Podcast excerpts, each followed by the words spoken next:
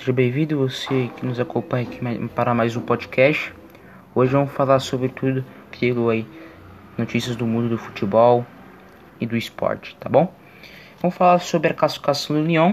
Agora há pouco eliminou o Manchester City por 3 a 1. Os gols do Lyon marcados por Cornet e Dembélé, dois gols do Dembélé e do City marcado por De Bruyne. Mais uma vez o City ficando no caminho, mais uma vez não vai ser agora que o City vai ganhar pela primeira vez na sua história uma Champions League aí. Mais uma vez o Guardiola não conseguiu esse inédito para a equipe inglês, inglesa, né? É, e vamos ter uma semifinal que pode ser um campeão inédito, né? Um lado vamos ter, vamos ter PSG Leipzig e no outro Bayern de Munique e Lyon, cara. O que esperar dessas equipes, dessas quatro equipes nessa Champions League, né? Eu acho que o Leipzig pode aprontar muito, né? Como também a, a, essa equipe do essa equipe do, do Lyon também, acho que na minha opinião também pode apontar, tá? É, e o Bayern de Munique aí, cara, que meteu 8 a 2 no Barcelona, um dos maiores goleadores históricos no futebol.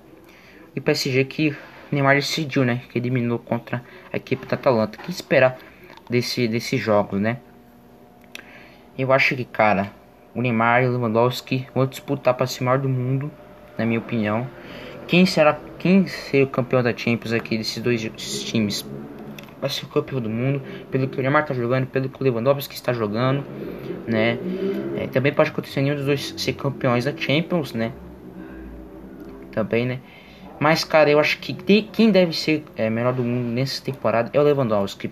Eu acho que ele fez uma temporada excelente na Bundesliga, na Champions principalmente. O PSG, o Neymar, eu acho que tá jogando muito, eu sei, mas para esse exato momento, cara, eu acho que o Lewandowski, pelos últimos anos que está, os últimos anos que está fazendo pelo Bayern, eu acho que ele devia ser o melhor do mundo pelo que ele está fazendo no Bayern. Levando para mais uma semifinal de Champions e conseguir mais um título para a Liga dos Campeões Bayern, né? seu segundo bicampeonato, se não me engano, né? Então acho que Lewandowski poderia ser o melhor do mundo aí nessa lista contra o Neymar, né, mano? Então acho que é, desses quatro confrontos, o Leipzig pode surpreender, né? Como o Lyon também, porque eles cartam o Lyon, né? Duas equipes francesas, como também duas equipes alemãs, grandes confrontos que a gente vai acompanhar aí, né? Campeonato francês, que muita gente fala que é campeonato fraco e mostra a qualidade do campeonato de duas equipes francesas numa semifinal de Champions, né? Também tem gente que não gosta muito do campeonato alemão, também aí mostrando duas equipes né, numa semifinal de Champions. Né? Tem que parabenizar esses trabalhos dessas quatro equipes, né? Nessa mata-mata não teremos Bayern, não teremos Borussia, teremos Barcelona, não teremos Real. É uma coisa de louco, né? Uma coisa de louco pra gente ver, né? Parabéns ao Lyon, venceu o City. Parabéns pro Paris Saint-Germain, parabéns pro Bayern, parabéns pro Leipzig. Aí, que chega uma fase final de Champions League que ninguém esperava, né? Vamos falar os jogos de hoje do Campeonato Brasileiro, né? Hoje teremos Corinthians e Grêmio daqui a pouquinho, Curitiba e Flamengo e Palmeiras e Goiás. Vou dar meus palpites aqui. Grêmio Corinthians na do Grêmio às 19 horas. Para mim o Grêmio vence por 2 a 0. Curitiba e Flamengo, acho que hoje o Flamengo com o Dominic Torrão espanhol vai dar uma livada lá na, na Gávea. Acho que vai vencer hoje por 1 a 0 com gol, gol de Gabriel Barbosa. O Palmeiras acho que vai sofrer hoje. Na minha opinião, não vai ser tão fácil tem gente, tem gente falando aí, com esse futebol que o Luxemburgo tá jogando aí, na minha opinião, tem que melhorar muito ainda. Foi campeão paulista, mas tem que melhorar. E eu acho que o Palmeiras vence por 2 a 1 Goiás. Tá sofrido. Vamos falar também agora do São Paulo. Hoje esquentou. É a contratação do Luciano esquentou hoje, né? Esses dois, dois últimos dias a contratação travou, né? E o Luciano aí, nesse final de semana, pode ser anunciado a qualquer hora aí é, para vestir a camisa do São Paulo e o Everton para a equipe do Grêmio. Na minha opinião, é, você acha uma boa contratação? Eu acho que é bom para os dois. Mas na minha opinião, quem vai dar melhor nessa contratação acho que é o, Grêmio. Porque o Everton, naquele lado esquerdo, pode ser uma boa para Renato Gaúcho. O Cebolinha saiu, né? né colocar a bucha para o menino PP, que vai ter vezes que vai oscilar né, na equipe do Grêmio. Então acho que seria uma boa para a equipe do Grêmio. Acho que pode dar muito certo né? ganhar a confiança do Renato Gaúcho. Já o Luciano do São Paulo é incógnita, né? Porque o Diniz, eh, galera, não, não tem essa de erguer o autoestima do jogador, na minha opinião, cara. Já o, Gaúcho, o Renato Gaúcho tem. Então eu acho que o Luciano vem pra tentar brigar com o lado direito do São Paulo, Né? Mas eu acho que não vai ser aquele. Né, não vai ser aquele. Né, aquela contratação grande, né? Então eu acho que o Luciano pode ser uma boa? Mas eu não acho que falar cravar que vai ser uma ótima contratação. Mas é um jogador aí que eu acho que não vai render como o Everton vai render na equipe do Grêmio, na minha opinião. Mas não tá certo ainda, né? Não temos que cravar nada ainda. Mas tem tudo aí pra acertar nesse final de semana. Vamos falar também aí sobre. Aí hoje saiu o candidato a presidente do São Paulo aí que vai enfrentar o Casares na eleição de novembro da equipe do São Paulo, o novo presidente. E nem que o Roberto Natel venceu o Marco Aurélio Cunha, cara.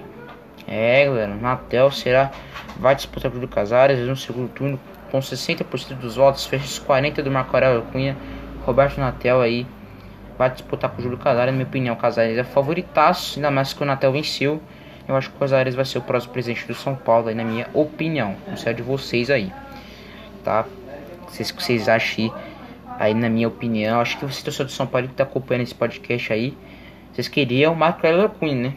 Certeza que vocês queriam o Aurélio Cunha pelo carinho que vocês têm pela torcida. Marco Aurélio fez um trabalho incrível no São Paulo. E, e eu acho que tem um certo medo nessa colocação, porque o, o Casares e o Natel já trabalharam com o Leco. Aliás, o Natel foi presidente, vice-presidente do Leco, né? Mas ele nunca gostou, né, do Leco. Eu não entendi isso até hoje, não entendi, não entendi isso até hoje, né? E o é dos caras que trabalharam junto com o Leco, né? E, e eu acho que eu tenho um certo medo pelo São Paulo, porque o São Paulo, gente, é, é, vem nos últimos anos aí sofrendo muito com política, com coisas erradíssimas dessa diretoria. Raí, Pássaro, Leco, coisas horríveis, fechames, muito mais. Eu acho que o, Marco Cunha, cara, caia como uma luva na presença do São Paulo. Para mim ele tinha muito mais competência do que o Casares e do que o Natel, cara. Pela cara e pela história que ele tem no clube. Já o Casares e o Natel eu tenho certo medo Aí porque ele já trabalha com o leque, então ele pode, eles podem sim fazer, né, sei lá, fazer minhas coisas que o Leco fez, né? Então esse é o medo do, São Paulino né, nessa ocasião, né? Mas talvez eu queime minha língua e os dois aí façam um excelente trabalho pro futuro no São Paulo, mas esperamos que que o São Paulo cresça, né, no lado político nos últimos ai, nos próximos anos, porque os últimos foram de terror. E eu pergunto pra deixar pra vocês aí, você acha que o Diniz vai cair, cara? Se o Diniz fazer uma péssima partida amanhã contra o Vasco, você acha que o Diniz vai cair? Na minha opinião. Se ele fazer o mesmo desempenho mal contra o Fortaleza, eu acho que ele cai. Ele não tá conseguindo é, colocar o seu futebol no Fortaleza. Né? Um jogador, é um treinador que tem muito a aprender, na minha opinião. Eu acho que ele é para mim um aprendiz ainda. Eu acho que ele tinha que é, ver os treinadores mais experientes, trabalhar um pouco mais, porque gente, ele não tá errando, galera. Ele tá não tá conseguindo desenvolver o seu futebol como ele queria, com futebol bonito. Temporada ele só conseguiu fazer dois jogos bonitos do São Paulo, né? Foi contra ele e Santos. Né? Só dois jogos, tem que ser muito mais para conseguir alcançar uma coisa melhor. Então acho que o Diniz, cara, é, acho que tá com dias contados contados lá no São Paulo, cara. Porque o desempenho da equipe vem muito ruim, o protesto da torcida, a pressão da torcida. E se ele não fazer uma boa partida amanhã e vencer amanhã, acho que ele tem é, várias chances de cair mesmo, tá? E a última notícia aqui que o Botafogo apresentou o Calu, o Marfinense, apresentou hoje de manhã. Um jogador aí que jogou muito no Chelsea, jogou muito no Arthur acho que veio pelo seu nome né, agregar no elenco do Botafogo. Você acha, que, ah, você acha que vai ser aquele Calu que jogou na Europa? Eu acho que não, cara. Vem ali para agregar o elenco, só isso, na minha opinião. Como o Honda também, o Honda que jogou muito também. É, nomes aí que o Botafogo, né, vem oferecendo para ver bem os olhos o futebol brasileiro. Eu acho que isso é muito bom. Aqui acho que foi uma boa 5 do Botafogo, do Calu aí. Boa sorte pro Marfinense aí. Que ele seja feliz aqui no nosso, no nosso Brasil aí. O Campeonato Brasileiro que é muito disputado né? Esperamos que ele dê certo aí na equipe do Botafogo. Beleza, essas notícias. Né? Teremos aí semana agitada, essa semana com semifinal de Champions, só que o Neymar conseguir chegar na final. Aí, né? Tudo do Campeonato Brasileiro.